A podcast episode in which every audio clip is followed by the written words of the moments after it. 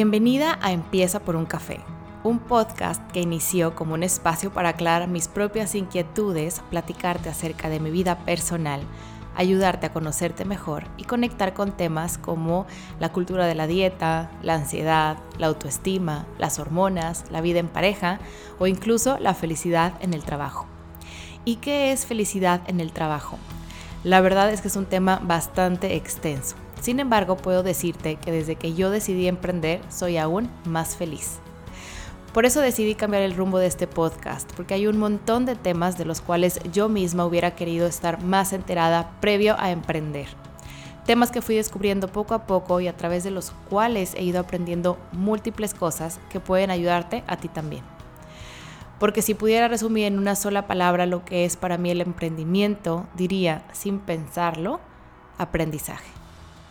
Así que te invito a aprovechar este momento para reconectar contigo, darle forma a tu proyecto o mejorar tu diálogo interior.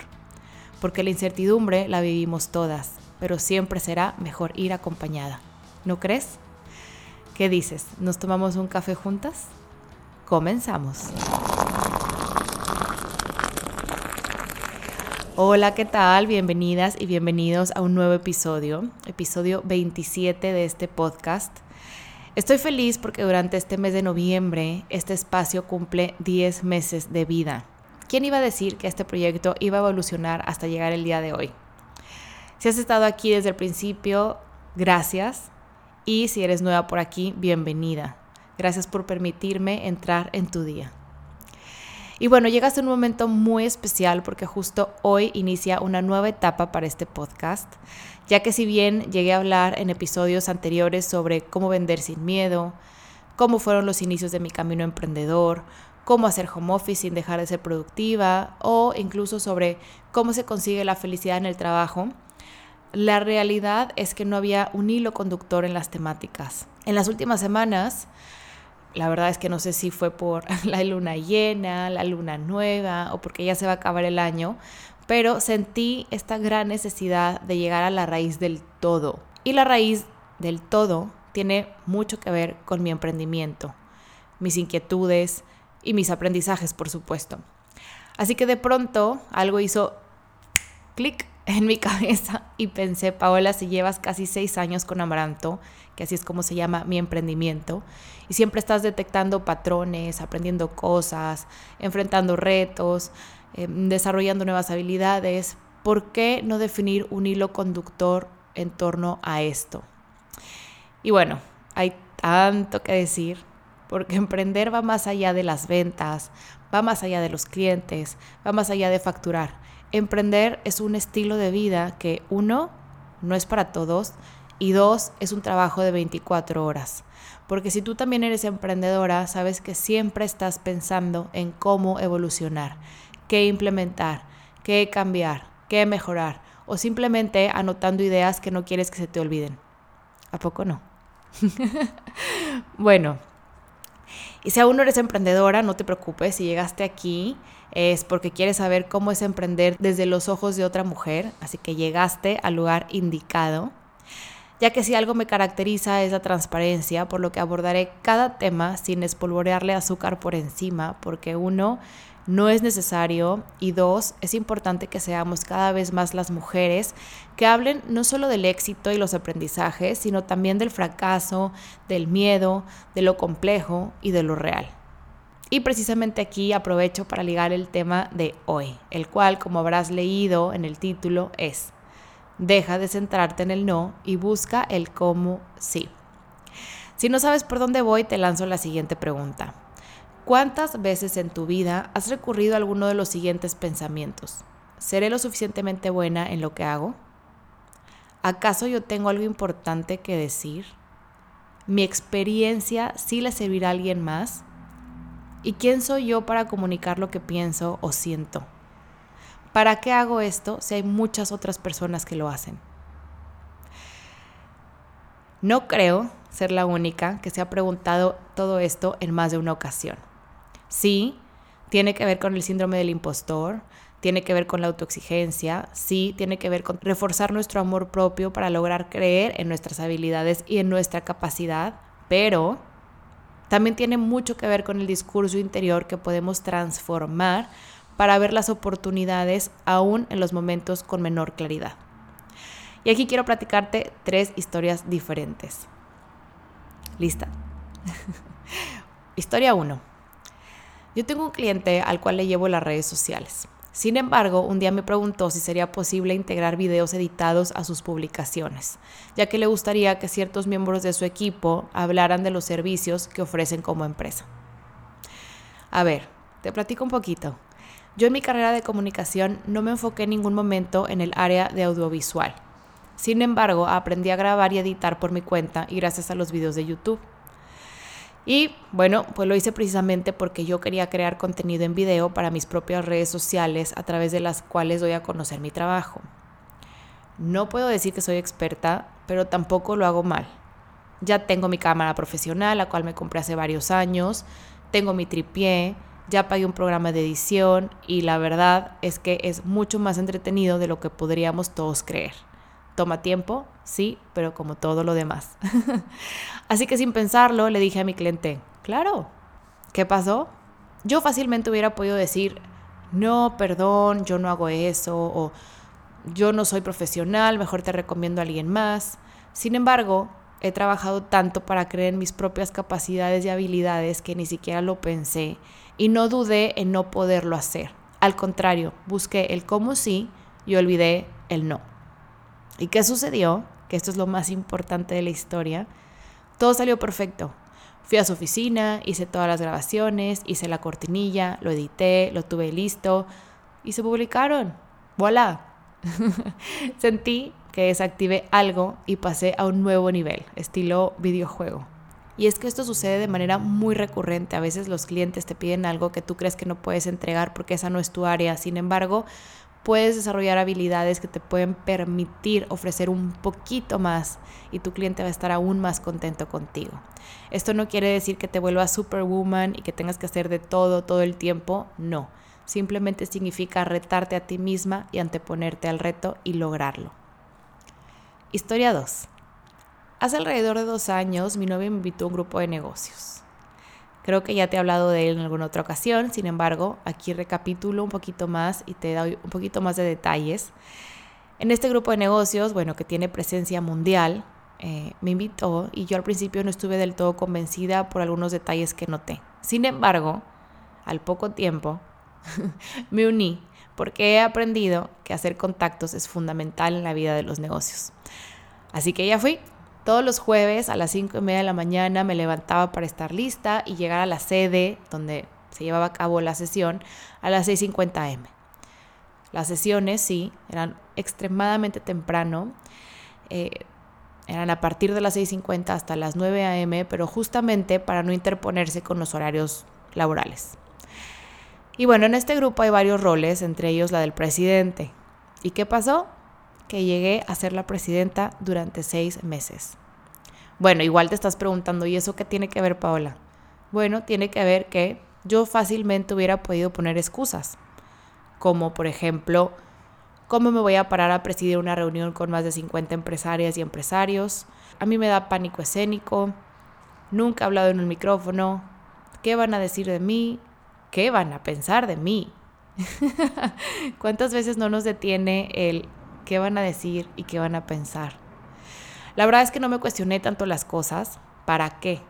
El punto es que hice lo mejor que pude en ese rol, aprendí muchísimas cosas, pude organizar una posada junto con el tesorero, porque justo nos tocaba el lapso de tiempo que cruzaba con las posadas y diciembre y bueno, todas estas fiestas que son tan divertidas de celebrar. Y además tuve la oportunidad de trabajar directamente con la directora nacional del grupo de negocios, llevando a cabo una corrección ortotipográfica y de estilo para el contenido que se estaba rediseñando y el cual meses después estaría disponible para miles de miembros. ¿Tú te imaginas la gran oportunidad que esto representó en mi vida? ¿Tú te imaginas las grandes oportunidades que se te pueden presentar y que puedes dejar ir simplemente porque no cambias el no por el sí? Fácilmente yo me hubiera podido perder también de esta oportunidad si no me hubiera centrado en el sí y por el contrario hubiera dicho que no desde el principio. Aquí en este punto me gustaría recalcar que muchas veces vamos a creer en un inicio, no, esto no es para mí, sin embargo, simplemente basta con que te tomes unos momentos para reflexionar y te des cuenta de todo aquello que sí sabes, de todo aquello de lo que eres capaz. Aquí quiero hacer un breve paréntesis para invitarte a que me sigas en Instagram, ya sea en la cuenta del podcast Empieza por un café o en la cuenta de mi emprendimiento Es Amaranto. En ambas cuentas encontrarás información valiosa que puedes aplicar a tu propio emprendimiento. ¿Qué dices? ¿Nos vemos por allá? Te espero. Historia 3. Recién había emprendido Amaranto por ahí del 2015, se habían puesto de moda en la ciudad en la que vivo los famosos Networking Nights, que probablemente te suenan también. Yo desconozco si en todos lados es la misma dinámica, pero aquí, antes del networking, alrededor de cinco personas presentan su idea o su negocio frente a la gente que asiste. No sé, yo creo que eran alrededor de 30 o 40 personas normalmente, y bueno, el punto es que después de haber asistido unas cuatro veces, mi novio, quien también es emprendedor, me dijo que quizás sería buena idea que yo me animara a hablar de mi proyecto. La verdad es que en un inicio yo no entendía por qué, sin embargo después entendí que sí ayuda porque le puedes dar forma a tu emprendimiento, puedes aprender a comunicarte bien, puedes aprender a comunicar lo que haces, porque muchas veces tú entiendes lo que haces, pero al explicárselo a alguien más, nada más ves cómo se le dibuja un signo de interrogación en la cabeza. Y bueno, también ayuda para recibir feedback, por supuesto para hacer contactos y probablemente para sembrar una semillita que en un futuro pueda transformarse en una nueva venta. Debo decir que no dormí durante los dos días previos al, al día. Sí, me animé. Sí, me anoté en la hoja para hacer el pitch. Y sí, pasé al frente. ¿Y qué fue lo que pasó? Sinceramente, no sé, porque no me acuerdo. me pasó exactamente lo mismo que me pasaba en los exámenes de Mental Math en el colegio, cuando la maestra, que me acuerdo perfecto cómo se llama, como Miss Gaby, decía, saquen una hoja, enumeren del 1 al 5 y vamos a empezar. 1, 2 más 4 por 6 entre 2, 2, 4 por 6 más 3, 3. Y yo en blanco, en blanco, te lo juro. Más de una vez en, esos dichosos exámenes sorpresa me dio jaqueca o migraña con aura, que es esta migraña en la que no te permite, o sea, no, no puedes ver porque una mancha como de, como de luz es raro, no te deja ver. Entonces, bueno, yo ni siquiera podía ver el papel y pues por supuesto que la maestra jamás me creyó. Pero bueno, regresando al tema, no me acuerdo qué pasó porque estaba muy nerviosa pero sí sé que me fue de lo que le sigue de pésimo, me fue súper mal. No tenía ni pies ni cabeza lo que iba a decir, me dio pánico escénico, repetí lo mismo una y otra vez, yo solo veía que la gente no me entendía y bueno, al cabo de 10 minutos la tortura terminó y me fui a mi lugar. Para mi sorpresa, porque no me lo esperaba, al final se me acercaron dos personas para ayudarme, para darme feedback o para preguntarme qué, qué hacía realmente, porque fueron de esas personas a las cuales se les dibujó pues un signo de interrogación en la cara, ¿no? Cuando me estaban escuchando. Y bueno, lo que quiero llegar con toda esta historia, que bien, que si bien no fue la más placentera, pues la realidad es que esta fue la primera vez que agarré un micrófono. Y por supuesto, como te habrás dado cuenta, no fue la única ya que pues tan solo tres años después fui la presidenta de un grupo que requería que yo hablara durante más de dos horas en un micrófono y frente a una audiencia mucho más grande. Como verás, las tres historias tienen como común denominador el buscar el sí, en donde la primera respuesta bien pudo haber sido un no rotundo. A ver, no digo que sea fácil enfrentar retos, no digo que siempre el resultado vaya a ser positivo, para nada, es justo lo que te decía al principio, hay que hablar desde la objetividad y desde la realidad, pero lo que sí te puedo decir es que entre más sumas experiencia, entre más te avientas, entre más te obligas, mejores resultados vas a obtener en el futuro. Yo jamás me hubiera podido imaginar en dónde iba a estar tres años después de esa experiencia que me dejó un mal sabor de boca, en el que incluso ni siquiera pude ver un poquito de la grabación que me hicieron porque no soportaba verme fallar. Sin embargo, esto a lo que llamamos de primera mano fallar es construir hacia el futuro. Esto va a reforzar lo que ya sabes, pero también vas a darte la maravillosa oportunidad de aprender cosas nuevas, cosas de las cuales incluso puede que nunca antes te hubieras visto capaz de hacer. Y bueno, todo esto en pro, por supuesto, de tu emprendimiento, porque si tú creces, tu negocio crece. Y bueno, para cerrar con este episodio, quiero retomar cuatro puntos principales de todas las historias que te acabo de contar. El número uno, quisiera recalcar que cuando quieres hacer algo, siempre te va a ser posible encontrar la manera.